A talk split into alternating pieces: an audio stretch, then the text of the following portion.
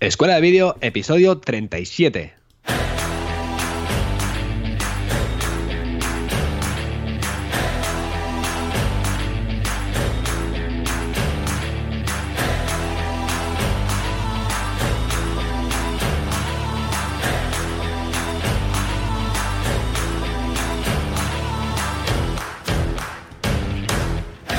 Muy buenos días y bienvenidos a Escuela Vídeo, el podcast donde mi compañero Fran Fernández, propietario de FM Creativa y algún proyecto más que otro, y yo mismo, Cristian Adam, propietario de momento de creatvideo.com, y sobre todo ya sabéis que soy servidor de ustedes, hablaremos sobre todo lo que se refiere al mundo audiovisual.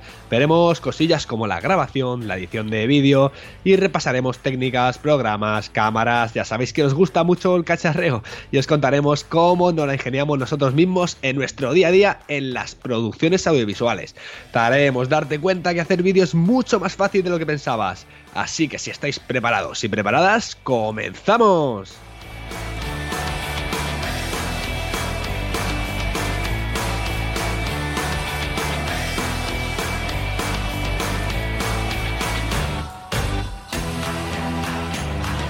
Muy buenos días, Fran, ¿cómo estás? Muy buenos días, Cristian Alan, muy bien. Aquí estamos, otra semanita más. Liaos con el podcast. Qué guay, ¿eh? Está fenomenal, a mí me encanta, no sé. Charlamos un ratito, además que tú y yo nos metemos unas palizas a hablar eh, antes de comenzar, si un día grabásemos esto, los oyentes fliparían, dirían, madre mía. Además que damos cosas de mucho valor, pues decimos, eh, para, para, para, que lo vamos a hablar todo en el podcast, vamos a contar esto, que, creo que esto se merece tener una, conversación. Fran, Fran, eh, vamos al tema, vamos al lío. Tenemos cursos, estamos haciendo... ¿Te lo cuento yo o lo cuentas tú? Cuenta, cuenta, cuenta. Venga, vale, te, lo cuento yo. Estamos haciendo el curso de grabación y edición de vídeo con iPhone en escuelavideo.com. Esta semana en concreto hemos tocado el martes el tema de la grabación centrándonos en la exposición y el enfoque. Y el jueves tocamos el tema de la grabación también pero centrándonos en todo lo que nos ofrece la cámara lenta del iPhone y los timelapse que podemos hacer que la verdad quedan espectaculares. Ya sabéis que podéis eh, suscribiros por 10 euros al mes tenéis acceso a todos los cursos que tenemos en la plataforma y bueno ya sabéis que no hay permanencia que no hay cuota de entrada que son 10 euros al mes y tenéis acceso a todos los cursos que tenemos. Y siempre siempre siempre cada semana martes y jueves, dos días a la semana nada más, pero bueno, está muy bien porque es, el contenido va aumentando, el número de cursos va aumentando y 10 euritos al mes, ahí lo tenéis. Fran, cuéntame qué tal te ha ido la semana. Eh, muy bien, pues con bastante curro, la verdad, porque la semana pasada estuvimos eh, rodando el primer documental que va a formar parte de Doc Travel, de la plataforma de la que os estuve hablando, y bueno, estuvimos en un sitio, Chris, eh, bueno, ya te pasé, te pasé el vídeo, el borrador, para que le echaras un vistacillo y que me dieras ahí tu feedback. Tengo una mosca por aquí que me está volviendo loco. O sea, si, oís, si oís palmotazos oís eh, cañonazos, pues eh, por favor que, que las asociaciones defensoras de animales que no me, que, no, me acribillen, pero me está, me está volviendo loco la mosca. Entonces, bueno, estamos en tiempos de, moscas ahora, en, septiembre, ¿verdad? Sí, sí, sí. Y, y bueno, lo que te comentaba, estuvimos en, en, a pocos kilómetros de Ciudad de Daimiel, en un lugar a poquitos kilómetros de Daimiel que, bueno, ya a día de hoy es un referente aquí en, la región, porque, bueno, son unos restos arqueológicos de un yacimiento de la edad del bronce y, bueno, estuvimos allí realizando una, una filmación, haciendo entrevistas a los arqueólogos y nos tiró, pues nos pegamos toda la mañana. Bueno, demasiado poco tiempo estuvimos para lo que ha salido al final el resultado. Ya os comenté que, ya te comenté, Chris, que al final, bueno, este proyecto pues tiene sus limitaciones en el sentido de que somos dos personas y al final, pues nosotros no lo guisamos y nosotros no lo comemos. Entonces, pues claro, el tema de la edición, el tema de la filmación, sobre todo el desplazamiento, pues lleva su tiempo. ¿Qué te voy a contar? Que no lo sepas. Entonces, eh, la verdad que resultó súper, súper interesante. Me gustó mucho. Y, nada, y luego eh, hemos estado. Eh, bueno, todo el tema de, la edición y, de la postproducción, pues bueno, lo he estado realizando yo esta semana. Y te pasé el, el primer borrador y me diste ahí tu feedback, ¿verdad? Sí, eh, sí, sí. Yo agradezco un montón porque además que mola ver mucho los borradores porque sinceramente en un borrador ves cosas que no están terminadas, que te dije, anda, mira, si estoy grabando el logarítmico tal. ¿Te acuerdas que te lo comenté y tal, no? Sí. Pero, o sea, que muy bien, o sea, un currazo que no veas, el borrador me gustó mucho, me lo, me lo zampentero. Además, cuando me enviaste ese enlace, evidentemente era para que lo viera, para que te comentara, pero dije, Fran, Fran, no puedo ver, no puedo ver. Y la verdad es que salió un trabajo espectacular. Por cierto, has colgado el tráiler, ¿no? En, en las redes sociales. Sí, hemos subido un tráiler, nada, lo hice en un momentito, corriendo por lo menos para mostrar un, avance y la verdad que no le... Lo, publiqué en un par de muros por ahí en Facebook y, poco más, porque no, no he tenido más tiempo. Entonces, eh, este en concreto, eh, lo que es el documental completo, que dura casi nueve minutos, es un documental breve, pues fíjate, te lo comentaba el otro día, Chris, estamos ahí valorando realmente cuál es la mejor mm, manera de, de publicarlo. No sé si recordáis, que te lo comenté en un principio, que la idea era, pues bueno, crear la plataforma online y que sea la gente la que llega al final a la plataforma. Pero claro, y lo he estado pensando, sabes que yo pienso mucho, le estoy dando muchas veces vuelta, eh, muchas vueltas a las cosas, demasiadas, y, y está pensando y a lo mejor mm, es posible que no sea la mejor opción. Es decir, eh, al final si lo que quiero es que la gente venga a mi plataforma es porque yo voy a ofrecer algo en mi plataforma, ¿vale? Que para, para vender, por decirlo de alguna manera. Claro. Pero claro, si lo que realmente eh, quiero es difundir este trabajo, difundir que Doc Travel somos una productora especializada en, el documental eh, de viajes, pues no es la mejor opción. No es la mejor opción porque estoy poniéndole vallas, a, por decirlo de alguna manera, estoy levantando muros en mi proyecto y, y, no es la opción más válida. Así que estoy considerando muy seriamente, ahora eh, me das tu opinión, a ver qué te parece, eh, abrirlo, abrirlo completamente al público, bueno, de hecho siempre iba a ser un producto gratis, ¿vale? Pero abrirlo a todo el mundo para que se comparta, para que se comparta mm, por todos los lados, por Facebook, por YouTube, eh, y que llegue al mayor número de, personas posibles. Así que, no sé, ¿tú cómo lo harías, Chris? Venga, dame tú aquí tu feedback.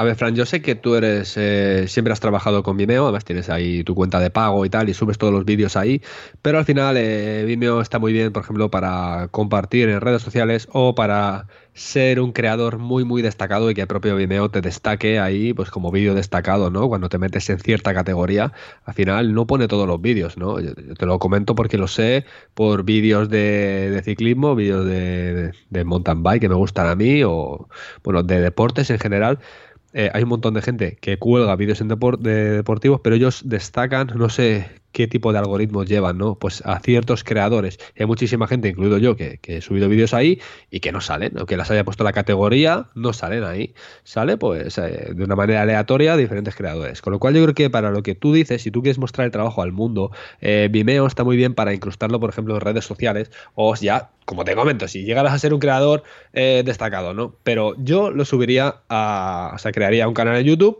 y en este canal, pues podría meter muchas cosas. Por ejemplo, tú mismo has dicho que has estado haciendo entrevistas a los. Eh, a la gente, ¿no? Entonces. Es mi opinión, ¿eh, Fran? A ver qué opinas tú también de lo que te voy a contar, ¿no? Yo lo subiría a YouTube en abierto, eh, lo publicaría ahí y además de los vídeos que creéis, pues imagínate que te has hecho entrevistas individuales a los, a, la gente de, la excavación y o lo que sea, ¿no? O del sitio donde has estado, o del pueblo, o lo que sea.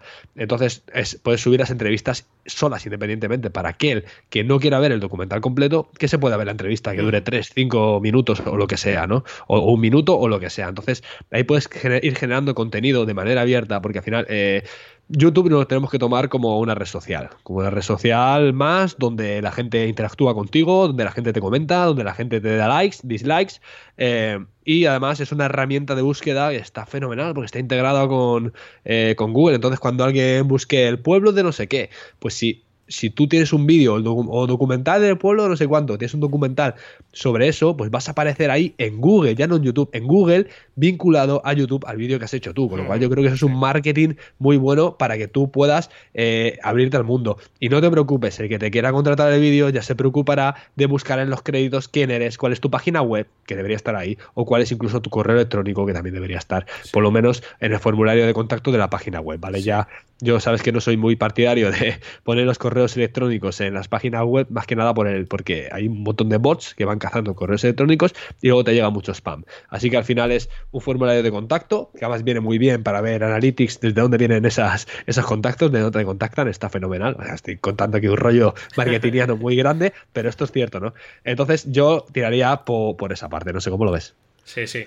Sí, la verdad que sí, porque la primera, la primera opción que había era crear una plataforma tipo Netflix, pero que no, no fuera de pago. O sea, es una plataforma abierta para todo el mundo, pero con registro, para que luego a partir de ahí, trabajando con listas de correo, pues tú ya eh, te comuniques ya directamente con la gente que, bueno, que tú sabes que está interesada en tu proyecto, en, tu, en, el trabajo que realizas, porque eso es una de las grandes ventajas que, tenemos cuando trabajamos con eh, eh, el email marketing. Al final. Sí, pues, Fran, pero al final, si tú tienes YouTube, tú te das cuenta que al final YouTube tú lo puedes personalizar bastante. Puedes ponerle el fondo que tú quieras, eh, tu logo, la descripción, ¿no? A ver, al final está integrado en una plataforma aparte, pero es que la plataforma reina en búsqueda, ¿no? Sí, sí, sí, claro. Entonces, eh, ahí pensando el otro día, cuando en eh, en un viaje ya que llegaba a casa de, noche, digo, yo creo que esto mm, lo ideal sería hacerlo de esta manera.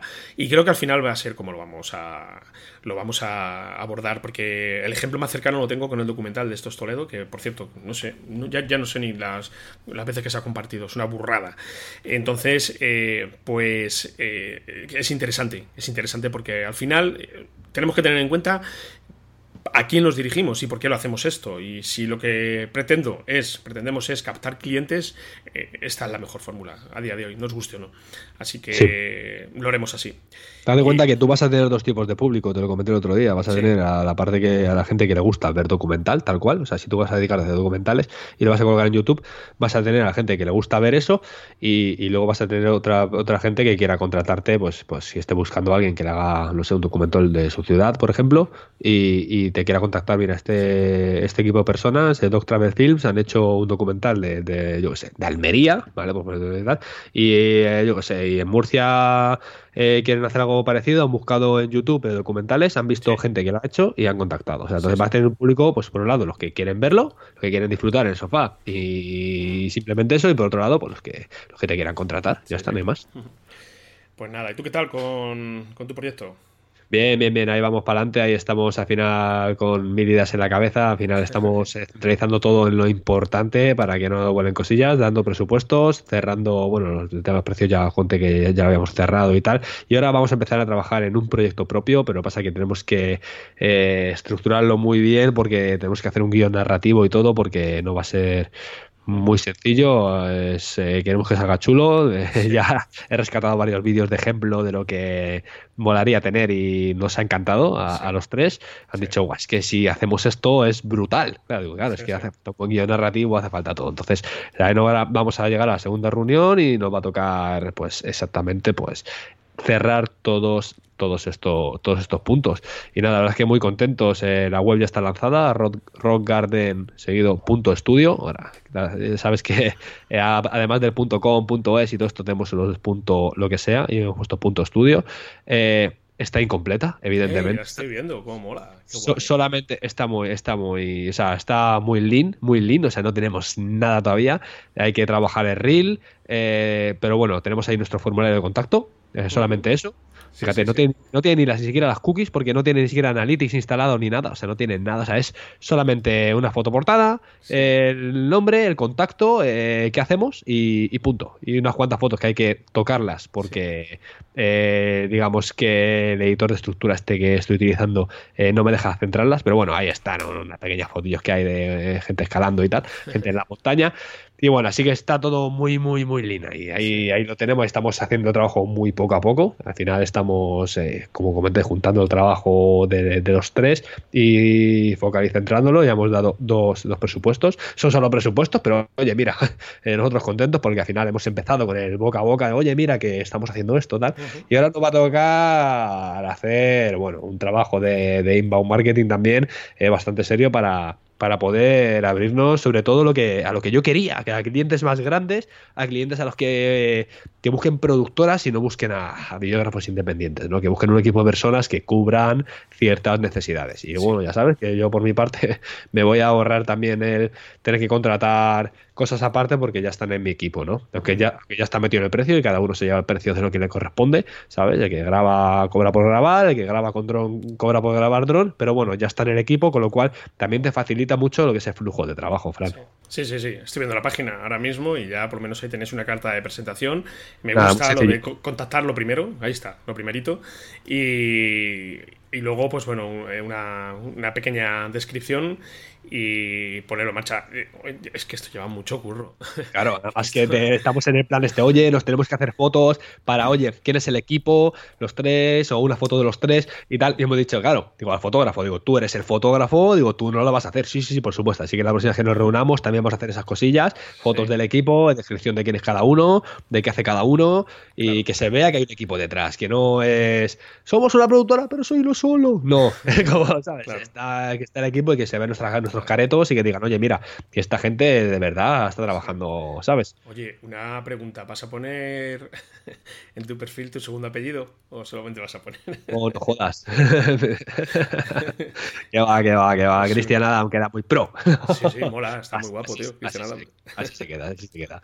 Así se queda, macho. Así que nada, eh, no hace falta tampoco contar la vida, ¿no? De la gente, pero, o sea, de verdad, oye, es que este tío tiene cinco nombres, cuatro apellidos, nación tal. No, no, vamos a ponernos yo soy tal y hago tal y punto, ¿sabes? Esto, formación de referencia, una información para que se sepa sobre todo, Frank, que hay un equipo eh, detrás de esta productora, de que es un equipo de personas, que no es una persona solo y que, bueno, al final, eh, no sé, tengo ganas, lo que pasa que estamos más que nada para completar la página web y esas cosillas, estoy esperando que me pasen los vídeos, parece de reel, estoy esperando que me pasen fotos, que todavía estoy esperando, tío, pásame las fotos, si es que estoy currando fuera, no sé qué, ya sabes cómo estas cosas, van, van despacio, pero yo no tengo mucha prisa, la verdad, o sea, al final el trabajo va saliendo, eh, pero claro, sí que tengo ganas de tener terminada la web, porque una vez que tenga terminada la web, tenga terminado el reel, ya me han dicho, oye, cuando tengas terminado esto, avísanos para hacer un contacto, no sé qué, para pasarte un contacto, no sé cuántos, claro. pero, pero, escucha, eh, yo creo que realmente eh, no hace falta que te, metas, que te metas la currada de hacer la web completa. Yo, por ejemplo, Dot Travel Films, ahora mismo ya está, la, eh, ya está el dominio, ya tenemos ahí un próximamente, nada más, pero la web cuando salga va a salir con un formulario de contacto, ya va a salir con el con el documental ya terminado de, Motilla del Azuer, que es el sitio donde hemos estado, y, poco más. Vamos a, también a, a, publicar el podcast porque hacemos un podcast en directo allí. O sea, realmente es terminar el rodaje, incluso en el rodaje, y charlamos durante 10 minutos sobre cómo ha sido el rodaje, dónde hemos estado, y ya está. O sea, no lleva preparación de decir, bueno, ahora es que me tengo que meter en casa grabar el podcast. Va a ser allí, ¿sabes? Es va a ser todo como más natural, ¿sabes? Como más, directo, dinámico, sí. y, bueno, ya escuchaste el que te pasé, ¿sabes? El de este plantamos una grabadora, una H1, en medio de, un pollete, no sé, estuvo allí los, los, arqueólogos, mi compañero Fer y yo charlando durante 10 minutos y ya está, y ese es el podcast. Y así van a ser los podcasts. La siguiente que vayamos, eh, cuando terminemos el rodaje, nos juntamos 10, 15 minutitos y hablamos, charlamos y decimos, bueno, pues tal, no sé cuál, y pum, ahí se publica. Y es otra manera también de hacer inbound marketing, que bueno, que como sí, pero nos gusta mucho. ¿Sabes lo, que, ¿Sabe lo que pasa, Fran? Que yo lo que estoy esperando, tener la web completa con un reel, con varios vídeos de muestra, e incluso te digo más, con el vídeo que queremos hacer, aunque eso no me corre mucha prisa, con tener un reel y tener varios vídeos que juntemos ahí de lo que hemos hecho cada uno, eh, para, por ejemplo, a quien presentarle, decir, oye, mira, somos tal, y me decir, vale, ¿y qué hacéis? Si yo le presento la web hasta ahora, me decir, vale, ¿qué hacéis? ¿Qué hacéis? ¿Qué hacéis? ¿No? Entonces, claro. decir, mira, estos somos Rock Garden y esto es lo que hacemos nosotros los tres. ¿eh? Estas son las fotos que hacemos, estos son, estos son los vídeos que, que, hemos hecho el año pasado, por lo menos un reel, es decir, somos capaces de hacer esto. Y ya cuando tengamos el vídeo propio hecho, va a ser la hostia, va a decir, oye, somos Rock Garden y esto es nuestro trabajo, ¿sabes? Y eso es lo que queremos eh, un poco expresar, porque claro, eh, está muy bien hacer un reel, que claro, si el reel lo haces bien, que un reel, para que no lo sepa, es como una especie de mezcla de, de vídeos de lo que de lo que has grabado durante, por ejemplo, todo el año, o, los últimos meses, o el tiempo que tú consideres, lo mezclas, pones una música, haces una buena edición y es como que, bueno, este es mi resumen de los trabajos, ¿no? Solo es un reel para que la gente lo entienda. Pues un buen reel, ya por lo menos decir, mira, eh, esto que hemos hecho, o sea, para que veas todo lo que tocamos. Eh, deporte, carretera, no sé qué. O sea, al final, todas esas cosas, ¿sabes? Entonces, ahí estamos, ahí estamos. Hasta que no tenga eso, no, me, no quiero lanzarme a ninguna empresa grande y decirle, eh, que estamos aquí, ¿qué haces? Nada, todavía no lo tengo, ¿sabes? Sí, sí. Espérate, la semana que viene lo tenéis, espérate un momentito. Cuando tenga eso, es, venga, ahora sí. ahora es cuando puedo decir, eh, ¿queréis comprarme? Y no me decir, no, vale, hasta luego. sí, Hasta sí. más. Fran, bien, tenemos Chris. hoy un programa. mm, Lo que hemos decidido hacer hoy, si habéis sido un poquito listos, si habéis leído el, el título, tenemos preguntas y además ha sido Fotoquina 2018. Bueno, aquí, como ya sabéis, estamos grabando el jueves, con lo cual hoy no hemos visto que haya salido nada, va a ser por la mañana, pero el miércoles ya arrancó Fotoquina, el miércoles 26 de septiembre arrancó Fotoquina y ya tenemos bastantes novedades. Así que, Fran, si quieres, hacemos una cosa: das en la intro y empezamos a lanzar todas las preguntas y ya lo contamos todo el tirón, que tenemos varias preguntas acumuladas de, de nuestros oyentes. Muy bien, pues venga, vamos, a, vamos con ello.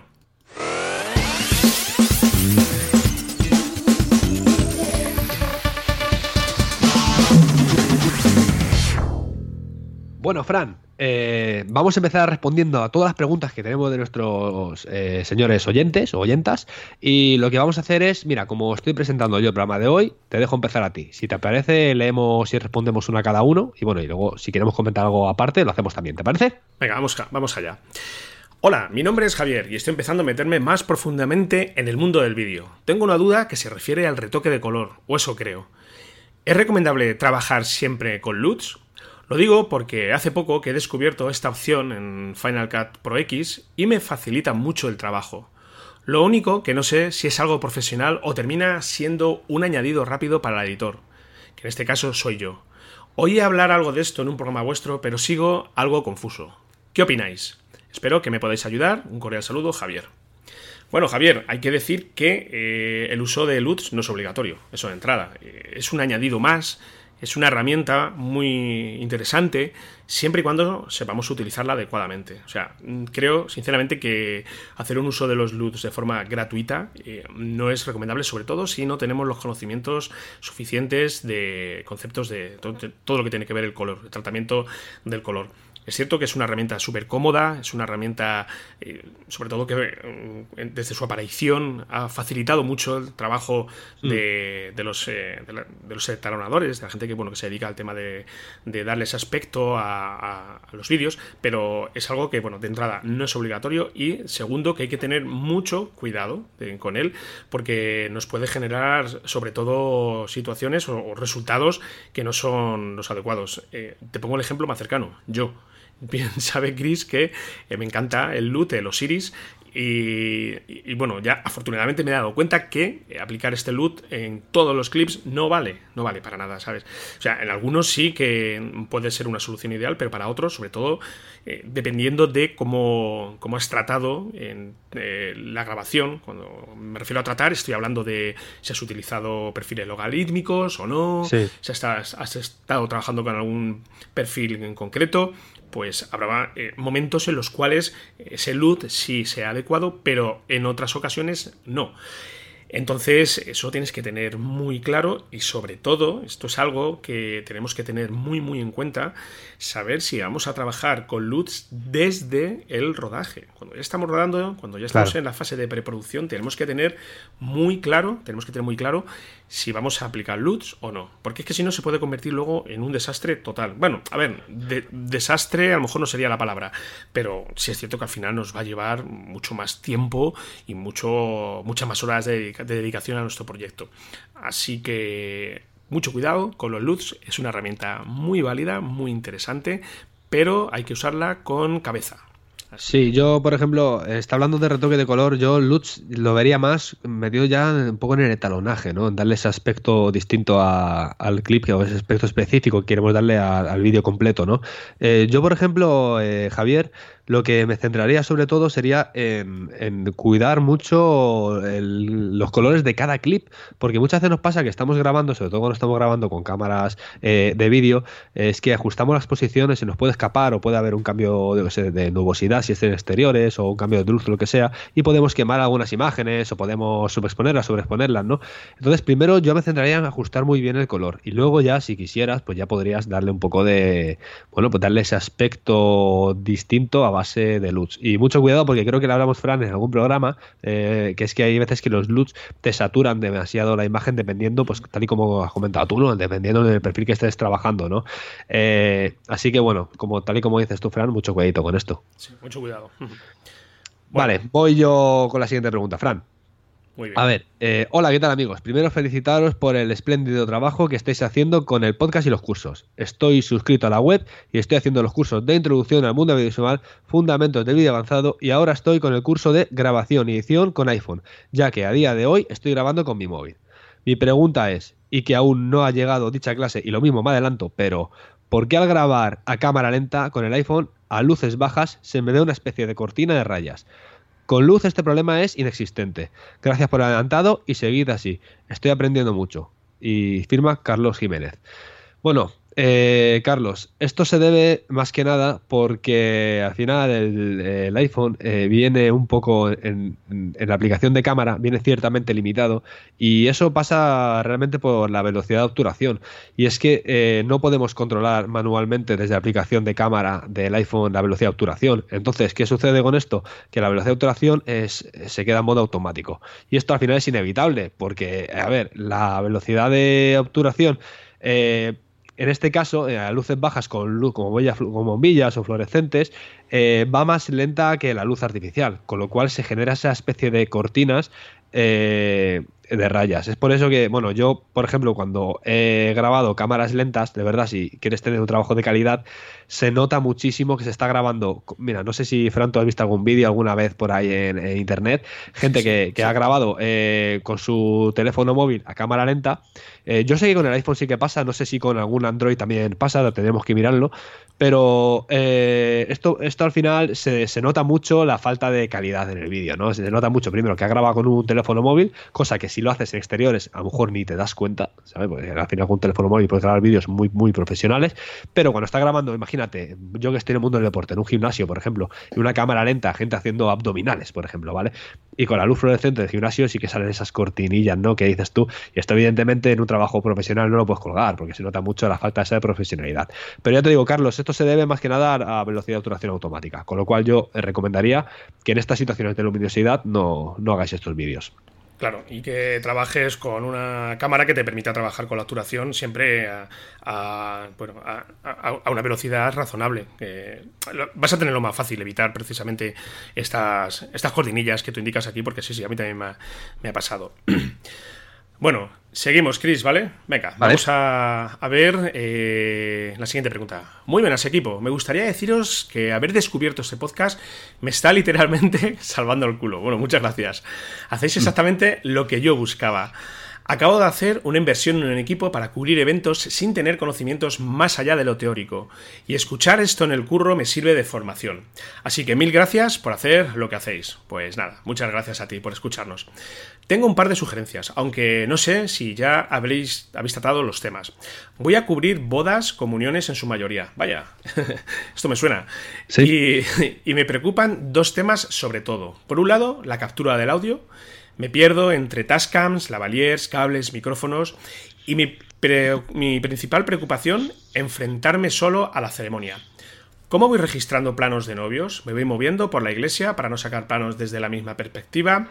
Saco a la suegra llorando. Madre mía, ¿hay algún guion de hombre orquesta para planos y dónde posicionar una boda? La ceremonia al casamiento. Lo digo, mm, lo, perdón, lo dicho. Gracias y seguid con este proyecto. Un saludo. Cine y tal. bueno, cine y tal.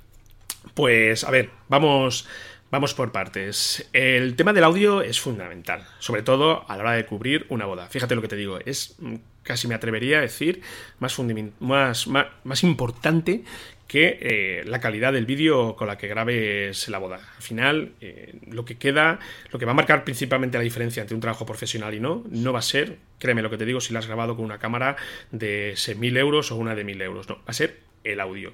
Entonces, eh, aquí yo te aconsejo que hagas una inversión en un buen micrófono. Eh, cuando hablamos de buen micrófono, a ver, podemos irnos a, micros de, 100 euros hasta cientos y cientos de euros.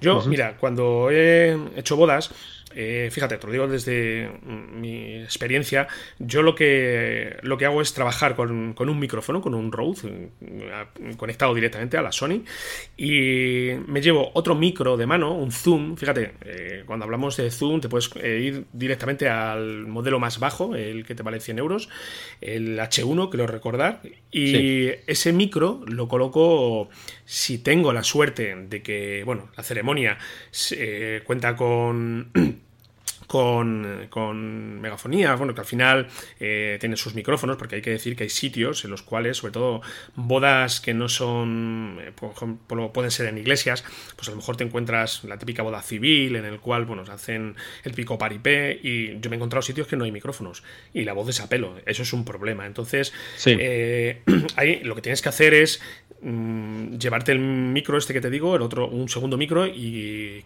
colocarlo lo más cerca posible de donde se va a hacer el speech, de donde se va a hablar, puedes poner incluso a la altura de, la atril donde la persona que, lleva la ceremonia eh, la, está, la está dando, ¿vale? Y ponerlo muy, muy cerquita. Y luego, aquí sí que mm, te recomiendo que eh, trabajes sobre todo con, con micros de solapa, o bien en el novio, o la novia te va a decir que no, ya te lo digo, no te, no, te va a dejar que te ponga en su flamante traje de boda un micro de solapa, pero un micro de solapa mm, conectado en la chaqueta del novio, la americana, lo pones por dentro y simulado. A mí nunca me han dicho que no, nunca. Y, ahí, pues bueno, puedes usar cualquier grabadora pequeñita, una Olympus de estas que no cuestan, yo creo, más allá de 30-40 euros y que te registre el audio directamente ahí. Yo lo hago así. De esta forma tengo tres frentes cubiertos. Tengo el audio que graba el novio. También consigo grabar el audio de la novia cuando se. Bueno, cuando hablan y se dan el si quiero y todo esto. Tengo otro micro directamente en el atril y luego tengo eh, un micro ambiente. El micro del atril, si tienes la suerte de que se va a grabar el evento con, con un sistema de audio decente y tienes un amplificador, pues nada, lo pinchas directamente a la entrada y bueno, eso va a ser gloria bendita para ti. Pero el audio para mí es fundamental. Entonces, eh, y sobre todo también eh, analizar y ver realmente que el lugar, si tienes reverberación, pues es que son tantos, tantos los mm. factores que, influyen, por lo cual, por lo tanto, yo haría eh, primero una prueba, si te puedes acercar a, la iglesia o al lugar donde vas a hacer la grabación un día antes y hacer prueba sería lo ideal, pero bueno, si, si no, ya te digo, tres micros y a cubrirlo todo. Y luego lo siguiente también que, preguntas es que cómo vas registrando los planos de los novios, cómo te vas moviendo. Fíjate, yo para una boda para mí es fundamental que eh, sean dos eh, operadores de cámara los que la cubran. Eso, si vas tú solo, te vas a volver loco pero si estás empezando, eh, yo me centraría en algo muy, muy concreto. Y ese algo concreto en una boda es los novios. O sea, si la suegra llora, como bien indicas, o se emociona a la gente, estás tú solo. O sea, no, te puedes clonar. Es que, es una realidad. Entonces, céntrate en lo verdaderamente importante, que es los novios, la ceremonia. Y si tienes la suerte de que llevas otro operador de cámara, un segundo operador de cámara, definir desde el principio muy, muy claro eh, a qué se dedica cada uno. Tú te quedas con gente, te quedas sobre todo filmando planos cortos de cómo se emociona la persona, la suegra, y yo me dedico única y exclusivamente a la, a la ceremonia. Este segundo perfil, el, bueno, perdón, el primer perfil, el que se centra más en la gente, pues eh, tendrá más libertad, se moverá con más libertad en la ceremonia, pero tendrá que estar atento continuamente a las emociones de, la gente porque es algo que vende mucho, ver a la gente eh, cómo, cómo se emociona en una boda. Así que nada, yo creo que he respondido un poquito más o menos a la, pregunta y espero que te sirva de, utilidad. Yo, Fran, si me permites, eh, tengo un pequeño tip a ver si puede servir. Esto sirve sobre todo cuando tenemos un sistema de altavoces, ¿vale? Eh, vamos a pensar que al final todos los invitados están esperando, eh, bueno, a oír la, la, conversación, tanto, vamos a poner en la iglesia, ¿vale? De ejemplo, tanto un cura, bueno, o si puede ser un sitio civil también, el que les esté casando, y, a los novios, ¿vale? Ellos van a hablar seguramente a un micrófono. Si comentas eh, que no hay micrófono, es una faena. Tendrás que estar ahí metiendo, pues como dices tú, micros de solapa, tal, pues una grabadora muy cerquita de todos para que en la mesa donde estén o, cualquier lado, ¿no? Para registrar todos esos sonidos. Pero al haber un, un altavoz, eh, un pequeño tip sería colocar una grabadora, por ejemplo, una Zoom, como la que habla una Tascam, como la que habla Fran, colocarla eh, pegada al altavoz, con la ganancia súper baja o incluso en automático, porque te va a registrar el máximo nivel y lo que vas a hacer es captar el sonido muy nítido, muy nítido de todo lo que se está hablando al micrófono, que va a ser lo mismo que va a estar escuchando la gente. Lo que pasa es que al estar pegada al, altavoz eh, vas a ganar ahí en, pues en calidad, en calidad de audio. Y ya te digo, o la ganancia es súper bajita, esto tendrás que probarlo pues con, los cascos enganchados a la grabadora, o muchas veces si la grabadora te permite hacerlo en automático, que a lo mejor la Zoom, desde, el modelo más bajo, la H1, las nuevas, la H1N, ya te permite hacerlo en automático, con lo cual eh, no te va a distorsionar el sonido, pues también es una manera muy muy, chula de, registrar el sonido. Eh, sin tener que recurrir a micrófonos de solapa, por ejemplo. Oye, si tienes la oportunidad, cuanto más micrófonos tengas, mejor. Y luego para el sonido ambiente, creo que es muy bueno, por ejemplo, también aprovechar un poco el sonido que nos dan las cámaras, aunque no sean la leche, pero para sonido ambiente puede venir bastante bien. Al final tenemos que estar jugando con varios, o sea, date cuenta que si te falla una grabadora, o sea, si estás, tienes que estar registrando con la cámara sí o sí, vas a tirar de ese audio, salga mejor o peor. Así que, como dice Fran, lo más importante es el audio. Sobre el tema de la suegra y todo eso, pues, a ver, creo que también tienes que tener una estructura un poco que es lo importante en una boda. Los momentos más importantes no te los puedes perder ni de coña. Y luego ya, si tienes tiempo y estás tú solo en este caso, tal, eh, pues intenta sacar a una cena de la gente y tal. Hay mucha gente que graba sola, lo hace muy bien, pero ¿por qué? Porque se conoce muy bien, Fran, las estructuras, ¿no? De, de, una boda, cuáles son los momentos importantes y todas esas cosillas. Ay, bueno. Venga, seguimos. Seguimos. Vamos a la siguiente pregunta. Eh, hola, Cristian y Fran. Me llamo Miguel y os lanzo una pregunta que creo que no habéis tocado aún en el podcast. ¿Qué es mejor? ¿Final Cut o Premiere? Esto es un clásico. Estoy editando con Filmora, pero os oigo hablar de edición de vídeo y se me ponen los dientes largos. Sinceramente, se me queda muy corto en algunos aspectos. Espero que podáis tratar este tema, ya que creo que puede llegar a ser muy interesante. Un saludo desde Murcia. Miguel, desde Murcia. A ver, eh, Miguel, eh es una pregunta que si me la hubieras hecho hace unos cuantos años, cuando Final Cut 7 pasó a ser eh, X, eh, Final Cut 10, eh, te hubiera dicho que te quedas con Premiere. Pero pero a día de hoy, no hay tantas diferencias como podamos llegar a pensar. Yo creo que al final, a ver, Filmora evidentemente es un editor de vídeo muy sencillito, pero que en algunas cosas se nos queda bastante corto. Cuando ya queremos empezar a hacer eh, ediciones de vídeo más profesionales, más completas, con muchas capas, con muchos, eh, sobre todo retoque de color, ajustes de sonido muy específicos, filtros, etcétera, etcétera, tenemos que irnos a un programa ya profesional. Y ya te digo, es con el que empieces a trabajar, con ese vas a eh, ese te va a ir bien, porque, a ver, mm, ya lo comentamos en el curso de Final Cut, eh, hay muchísimas películas que se han grabado con Final Cut Pro X y con Premiere, evidentemente, también, ¿no? Bueno, luego, hay, luego tenemos. Más que eh, eh, perdón, perdón, eso, perdón, Fran.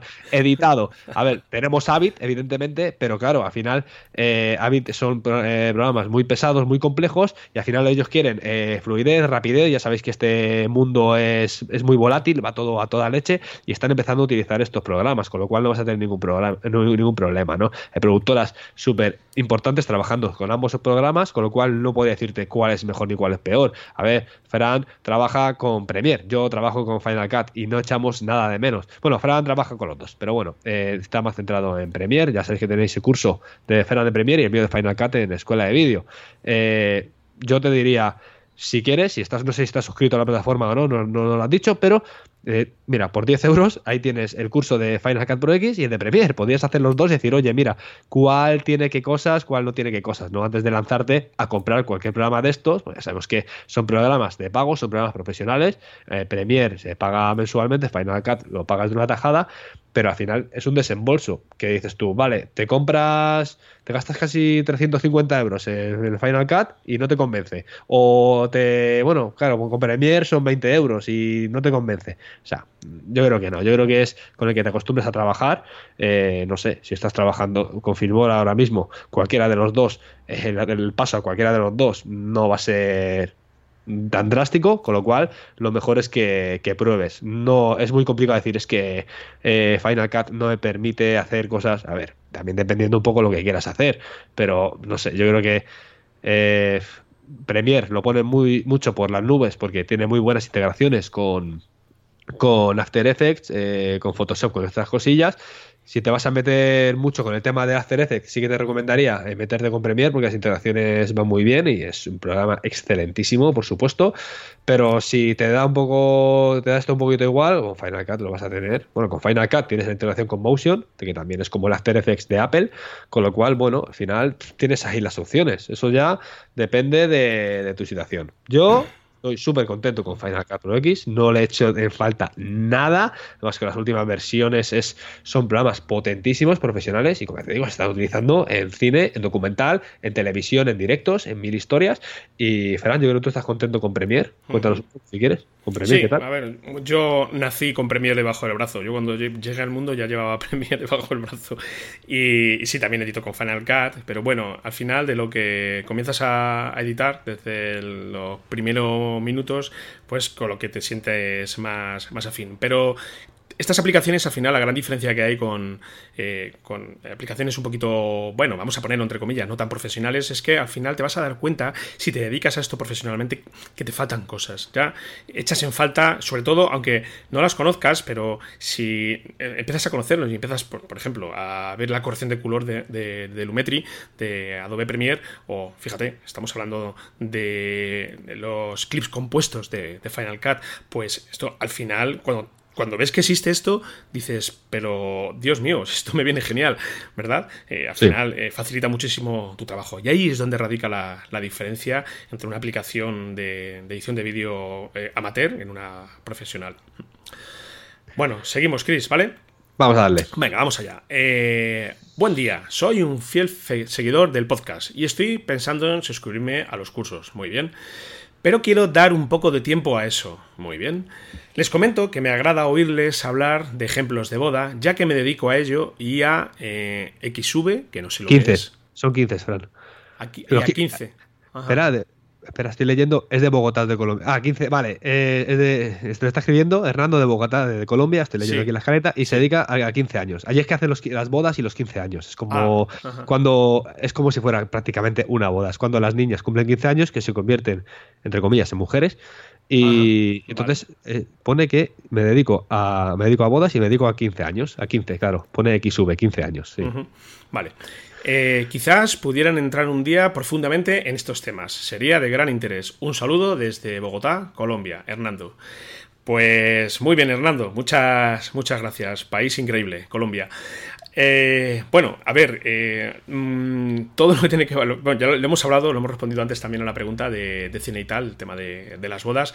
Eh, a ver, abordar un trabajo de, filmación de una boda, y bueno, en este caso, como comentas, de, la celebración de los 15, necesita planificación. Necesita planificación y sobre todo, al final es la experiencia, Hernando, lo que te va, lo que te va a posicionar ya en un nivel superior al que tienes ahora. O sea, te tienes que pegar, así como te lo digo, como lo hemos pegado todos. Habrá, a ver, cuando me refiero a tienes que pegar, eh, lo digo desde van a surgir situaciones que en, un primer momento no vas a saber cómo, responder, pero va a ser una grandísima lección para, para, que, para que aprendas lo que tienes que hacer la, siguiente vez.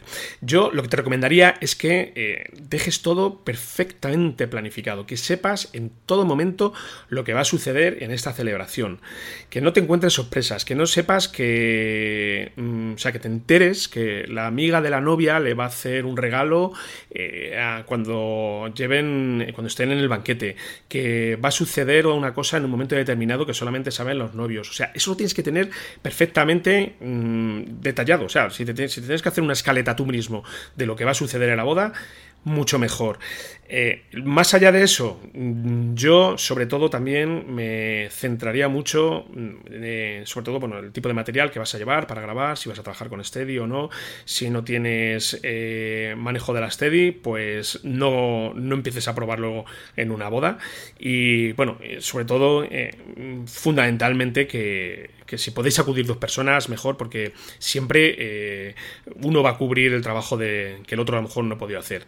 Otra cosa que te recomiendo es que grabes mucho, mucho. O sea, mmm, pásate grabando. Aunque creas que has grabado siempre poco, graba más, más, más. Porque ya en la edición te darás cuenta ya lo realmente lo que te vale y siempre, siempre mejor. Pensar, me sobra esto, que decir, me ha faltado meter aquí, eh, si tuviera un plano general de aquí de allá.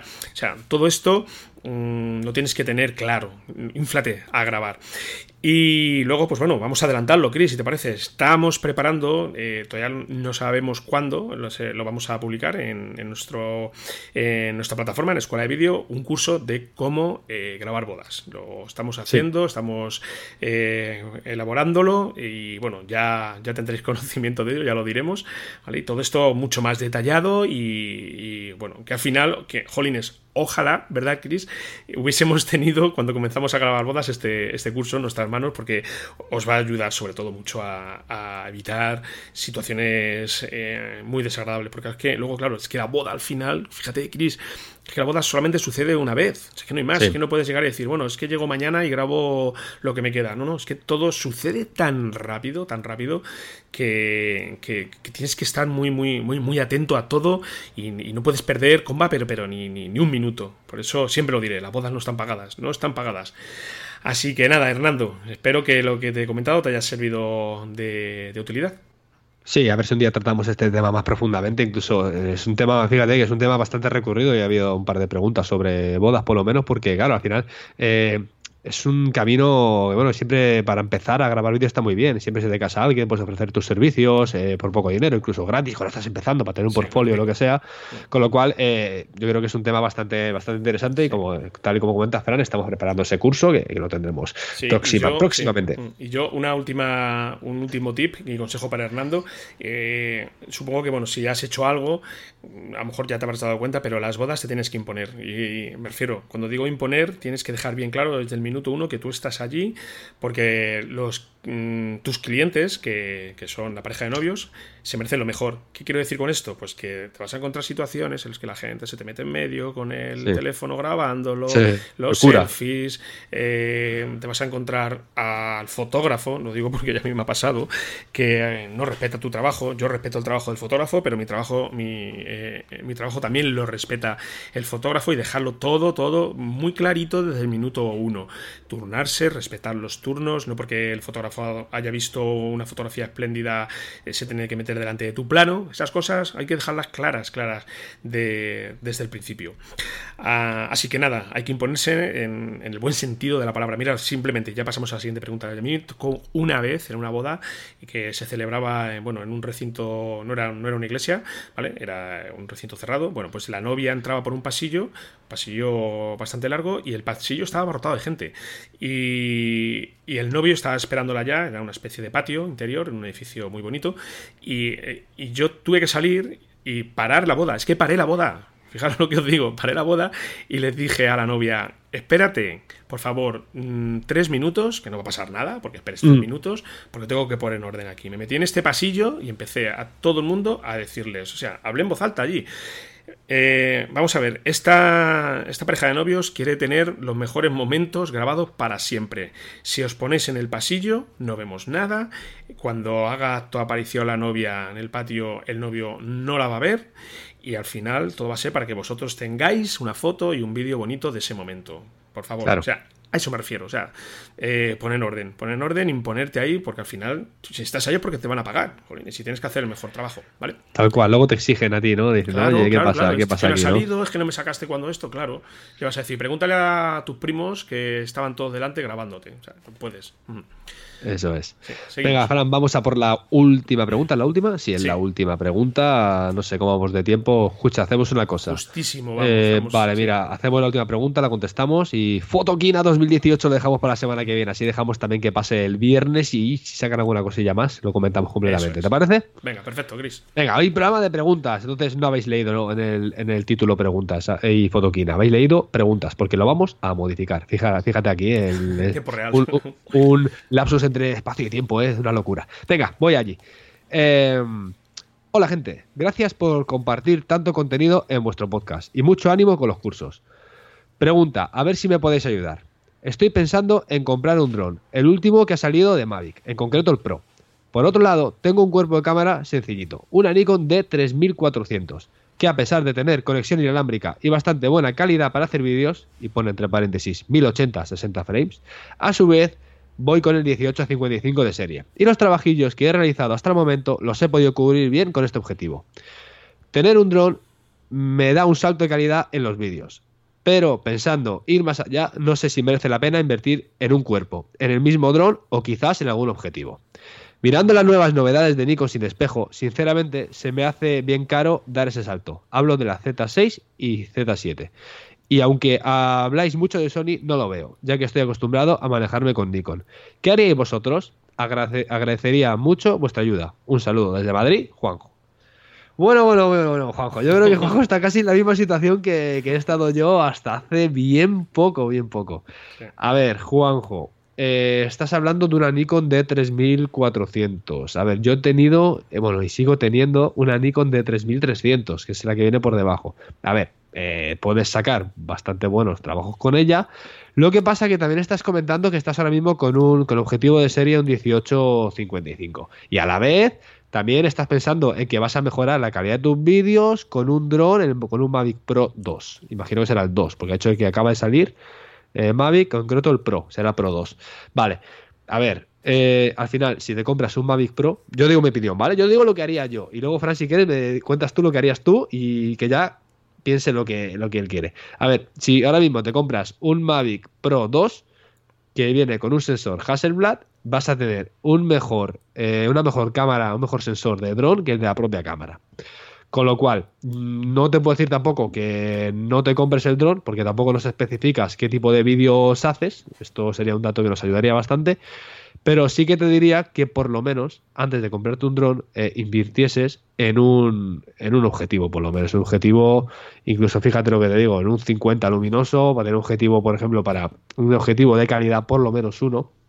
Y mira, yo el cuerpo de cámara al final es lo que decimos, si tienes si la calidad de vídeo es buena, porque es buena Nikon, ya lo digo yo, Frank, que lo he probado yo y, hace, hace, bueno, hace buenos vídeos, te está grabando a 1080, 60 frames, bueno, 60 eh, o 50 frames, depende del sistema de codificación, pero si tienes un objetivo 18 a 55, yo te recomendaría comprarte, no sé, un 50, un 35, es que depende del tipo de vídeo que hagas, es complicado decírtelo, pero que inviertas en un objetivo que, que no sé, por 300, 400 euros o lo que, lo que consideres, e incluso también te diría que a la vez te compres el dron y tú vas a decir, vale, pero es que te estoy diciendo que qué hago si cambio el cuerpo. Mira, yo el cuerpo, Fran, no lo cambiaría. En el caso de, de ¿cómo se llama? De Juanjo, el cuerpo no lo cambiaría. Yo no quería que me compraría el objetivo eh, luminoso de calidad, dependiendo de la distancia focal, pues dependiendo del tipo de trabajo que haga. Y el dron tampoco tienes que ir a por un Mavic eh, Pro 2. No sé exactamente por qué quieres este dron, porque es el último, porque es el mejor que está a tu alcance. No sé exactamente por qué dices este, pero por ejemplo, me podría, te podrías ir a un Mavic Air. Mavic Air, que por 800 euros, es que por la mitad de precio podrías comprarte el dron y uno o dos objetivos y quedarte con el cuerpo que estás. Así, por ejemplo, tendrías un trabajo eh, de tierra en este caso, que sería con el cuerpo de cámara y un buen objetivo muy bueno y a la vez el, de aire pues también bastante bueno. Es que no sé exactamente para qué se quiere comprar el dron, pero bueno, eh, en mi caso, por ejemplo, este es un caso muy parecido al mío.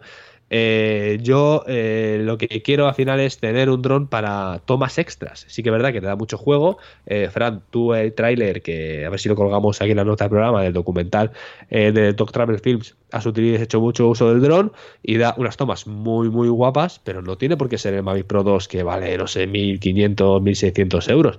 Con un Mavic eh, un Mavic Air, por ejemplo, por 800 euros, tienes un dron que da una calidad excelente y a la vez te puedes invertir, puedes invertir en un objetivo, porque si tú lo que estás haciendo a día de hoy es trabajando eh, desde el suelo, pues al final invierte un poco en objetivos también.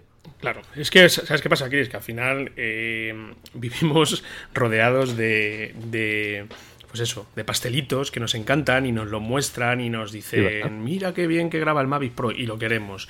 Y luego vemos una cámara y claro, como cada vez vemos más y más eh, eh, dispositivos que hacen realmente cosas fascinantes, pues nos enamoramos como todo. Yo lo que le recomendaría a Juanjo es que tenga muy claro qué es lo que va a hacer.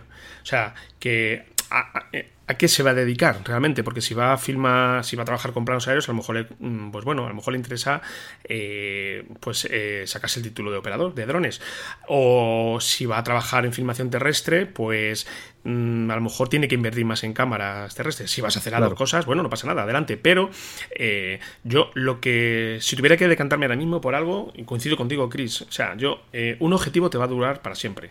O sea, el cuerpo de cámara lo vas a poder cambiar, pero el objetivo lo vas a tener para siempre y es donde vas a tener que hacer la buena, la buena inversión. Eh, no he trabajado nunca con, con, con Nikon, no, no, te sabría decir si este es el modelo adecuado, pero bueno, hay que decir que la mayoría de cámaras que hay en el mercado ya todas graban en alta definición de forma espléndida.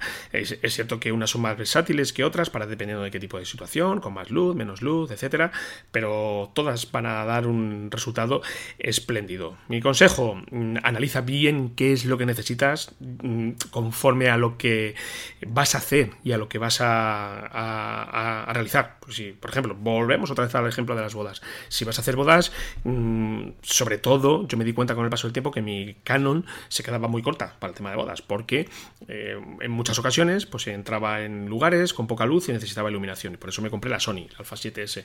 Entonces, eh, es un ejemplo de cómo debes eh, plantearte las compras. Y los drones, pues fíjate, cualquiera que te compres ya de, de DJI, mm, que tienen ahora mismo en el mercado, la venta, mm, te puede dar un resultado espléndido. Yo trabajo con un Phantom 4 en plan ocio para mis vídeos normales y, es un dron espectacular, espectacular, es, un, es una pasada.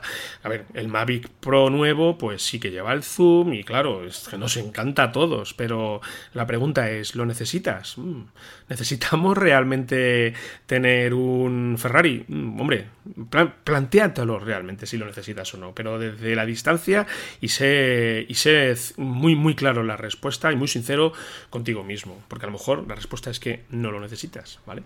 Así que... Pues nada, Fran. Yo creo que está todo pues, respondido. Ya sabéis que podéis escribirnos cualquier correo electrónico. Bueno, aquí nos estáis escribiendo por, por nos estáis llegando los correos a través de formulario que es hola arroba escuelavideo.com o a través de, de escuelavideo.com barra contactar. Allí nos podéis escribir cualquier duda, cualquier cosilla que tengáis. Aquí la responderemos cuando juntemos unas cuantas, pues haremos otro programilla de estos especiales de preguntas. Nos da tiempo mucho más. Y recordad que podéis suscribiros a todos los cursos y, bueno, por 10 euros al mes en escuelavideo.com. Allí cada semana, martes y jueves, tenemos eh, clases, clases nuevas. Y sobre todo, si os gusta este podcast, dadle una valoración positiva en iTunes y en iVoox un corazoncito y cualquier comentario, cualquier mejora, cualquier sugerencia, pues ahí estamos. Fran, nos vemos la semana que viene. Sí, me voy para Marruecos ya. Me voy, estoy terminando de preparar la, maleta y ya las cámaras las tengo todas empaquetadas y me voy ya, ya, ya, o en minutos. Así que nada, nos vemos por aquí la semana que viene. Un saludo para todos y para todas. Hasta luego.